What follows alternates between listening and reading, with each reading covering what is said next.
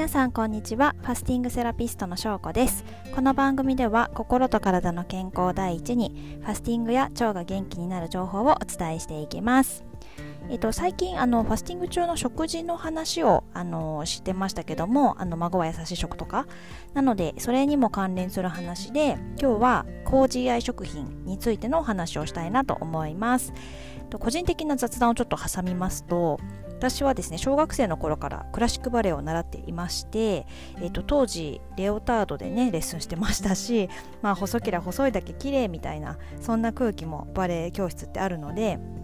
もう小中学生ぐらいからそのダイエットみたいなところへの意識は高く持ってたんですね。でその時に本屋さんで見つけたのが GI 値に関する本でした。ねもうそんぐらい前からですよ。だからもう20年前とかの話ですよね。で、えっと、え、20年前 ?20、え、もっと前？まあいいや。はい。で、えっと、なので、その、昔から、えっと、GI 値への意識高かったので、私にとって結構当たり前のような感覚だったので、またファスティングの資格取るときとかも改めて知識として出てきましたけれども、あ、なんか知ってる知ってるっていう感じでした。実際にそういうのをしてる方も多いかもしれないんですけども、まあ、知らない人もいるかもっていう感じなのでお話ししておきたいなと思います。で GI っていうのはアルファベットの GI ですね。はあの食後の血糖値の上昇を表す指標でグライセミックインデックスの頭文字です。で一般的に GI が70以上の食品を高 GI 高い GI ですね。高 GI 食品。56から、えー、69の間の食品を中真ん中の中ですね。中 GI 食品。で55以下の食品を低 GI 食品と呼びます。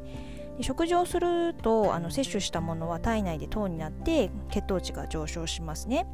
で通常は血糖値が上がると膵臓でインスリンというホルモンが分泌されて血糖値を下げようとするんですけども高 GI 食品を一緒にたくさん取るとインスリンの働きが追いつかなくなって血糖値が下がらない状態になっちゃうんですね。で常に血糖値が高い状態が続いてしまうとあの満腹と空腹のシグナルが正常に働かなくなっちゃったりとかしてもう過食したりでそのまま肥満にもつながっていきます。で GI 値が高い食品として知られているのは、え白米とかうどんとか白いパンとかですねのこの白い食品たちですね。で逆に同じ炭水化物でも玄米とか雑穀とかそばとか、えー、雑穀パンとかは GI 値が低い食品になります。